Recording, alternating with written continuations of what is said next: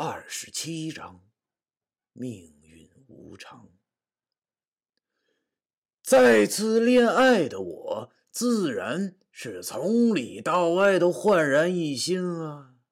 回到学校后，我先把那些珍藏已久的脏衣服拿出来洗了个干净，看他宿舍里的那哥仨一愣一愣的。暴龙问我：“太阳怎么从西边出来了？哥们儿，你是不是冲着啥了？”我呸！你们这些脏鬼，啊，哥不屑你们！切！我用我的眼神以及中指鄙视了暴龙等人。在洗漱室内，我洗衣服的时候，想着董珊珊的小样不由得美从心来，边搓着衣服边哼起了《珍藏小调之千夫的爱》。恰巧隔壁的卫生间内，涛子正在蹲坑。可能是我自从上大学以来就没见我这么高兴过。涛子大喊道：“我操，飞哥，你咋了？脑袋让门钩子抽了，整的我都拉不出来了！我呸！你们这些死光棍，哥们鄙视你们！”洗完衣服后，我窜回了寝室，躺在床上给董珊珊打了个电话，问她吃饭没，想没想我。屋子里的王成、李小强和鲍金龙正在虎视眈眈地看着毛片听到我这边电话的口气这么低后，李小强骂道：“小飞，你发春呐！我呸！你们这些臭流氓，哥们无视你们！”又是一个周六。自从和董珊珊确定了关系后，我这是第一次去看她。我坐在公共汽车上。脖子上的围巾洗得干干净净的，望着车窗外的那些情侣一对一对的走过，心中满是甜蜜。很难想象，就在一个星期前，我看到他们时还暗骂过他们狗男女。正所谓人逢喜事，精神就会爽。就连早上起床洗脸、刮胡子时照镜子，都觉得自己又帅了不少。我在车上翻着一本无聊的矫情爱情小说，觉得有必要用书上的话来形容一下现在的我。此刻，阳光打进了布满窗花的车窗，照在了那个曾经眼中充满迷茫的少年脸上。少年打开了车窗，微风轻轻拂动了少年那头温顺的蓝发。少年四十五度角。仰望着天空，阳光将他的笑容定格在了那个瞬间。哈哈，就是这样，就是这样啊！要说人呐，就是不能太得意啊！就连我自己都知道自己现在这个表情很不要脸，所以大家看完上一段后笑一笑也就算了。要说董珊珊以前高中时，我还真小瞧了这丫头啊！现在才发现，这丫头不光是 KOF 玩的好外，心地也十分善良，基本上很惯着我，对我的诸多恶习都可以包容。只有两点需要我做到就好了：一是对她好，二是不准像个流氓似的打架。特别是第二点，是她最讨厌的。第一点我当然能做到了，这可是最基础的呀。第二点我就更能做到了。本来哥们儿也不喜欢打架啊，除了刚上大学时候抽风打过几架外，基本上我还算是个三好青年呢。由于怕女鬼放在寝室会出什么差错，我只能随身带着。现在要做的就是等待下一个十五了。就想着想着，车到站。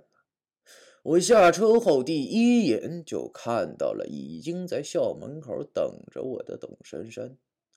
我忙傻笑着跑了过去，抱着她，笑着说：“出来这么早干啥呀？多冷！”她也很开心，尽管两个小脸蛋已经冻得通红。她说：“不冷呀。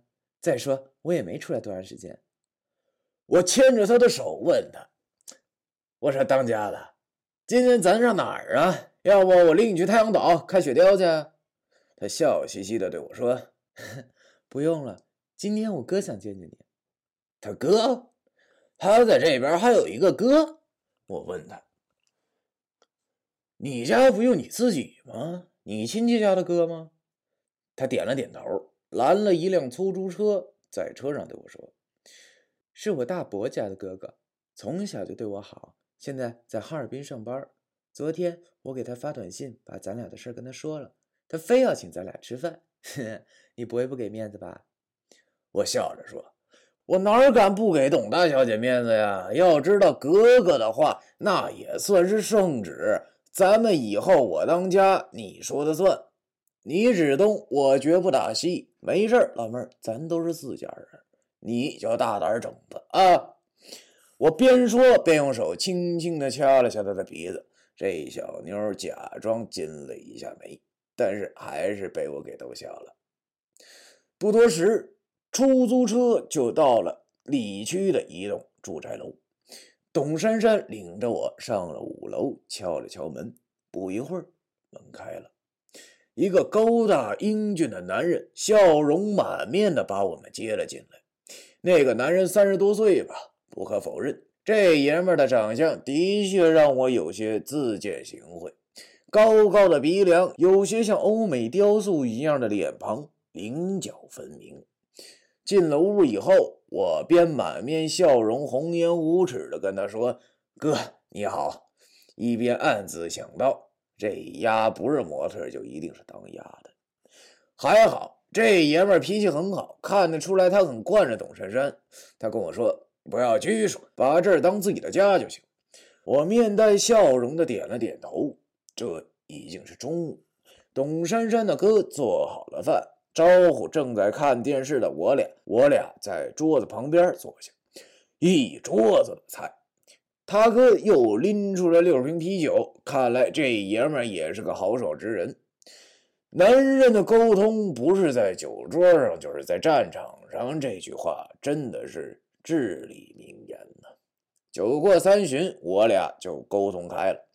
别看他哥哥长挺帅，但是说实话，酒量很一般。就这小酒量，我喝倒他那跟玩儿似的。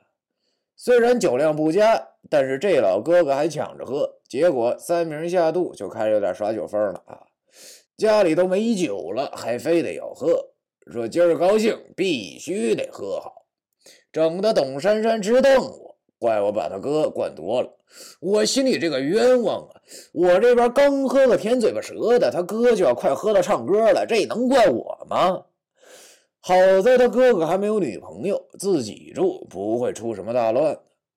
又因为今天确实挺高兴的，董珊珊就让我陪着他哥哥，然后自己下楼买酒去了。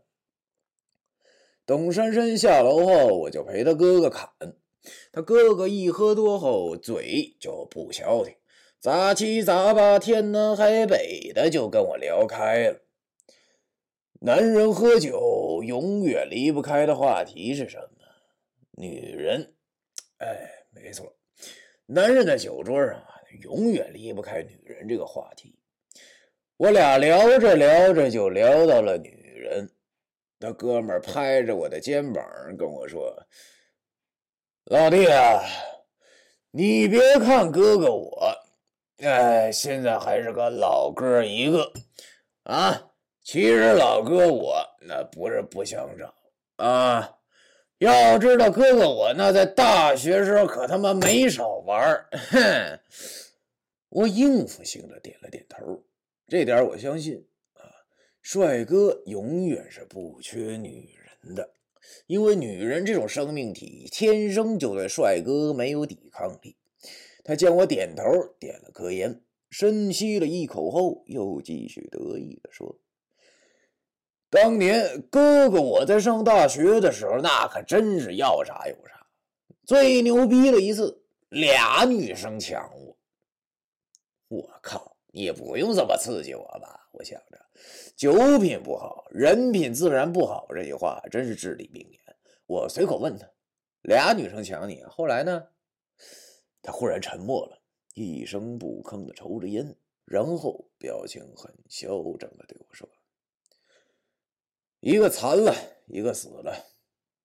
我心中像是被他这句话给猛击了一下。我回头望了一眼挂在房里的羽绒服，不会这么巧？他好像缓过了点神儿，对我说：“老弟啊，你别以为哥哥俩开玩笑啊。想我董思哲活了三十多年，身边还真没缺过女人，但是那一次也确实有点玩过了。本来他俩我都不喜欢来。”可是，直到有一个妞把另外一个妞弄残了以后，我才觉着事情有点闹大了。哥们一生气，也就他妈把他骂了。听到这里，我听不下去了。我忽然想起了那个女鬼所流的眼泪。人世间最痴情的女子也不过如此。可是，她真的太不值了。还有那个瘫痪的女人，他们可能现在还不知道，他们彼此不过是我眼前这个老杂碎的感情游戏的牺牲品。我沉默了，忽然觉着很伤心。为什么呢？我们人类的感情可以如此的丑恶。董思哲见我没说话，笑呵呵的拍了拍我的肩膀，对我说：“老弟。”不要觉着哥哥不是人啊！你要看明白一点，结婚之前呢，女人永远都是附属品，明白吗？我又没逼着他们，让他们互相祸害啊。其实这样也好，那女的残了以后，哥哥我又可以逍遥快活了。对了，你，你猜另外一个女人被我骂以后怎么着了？你一定猜不着，我再也听不下去他说的胡话了。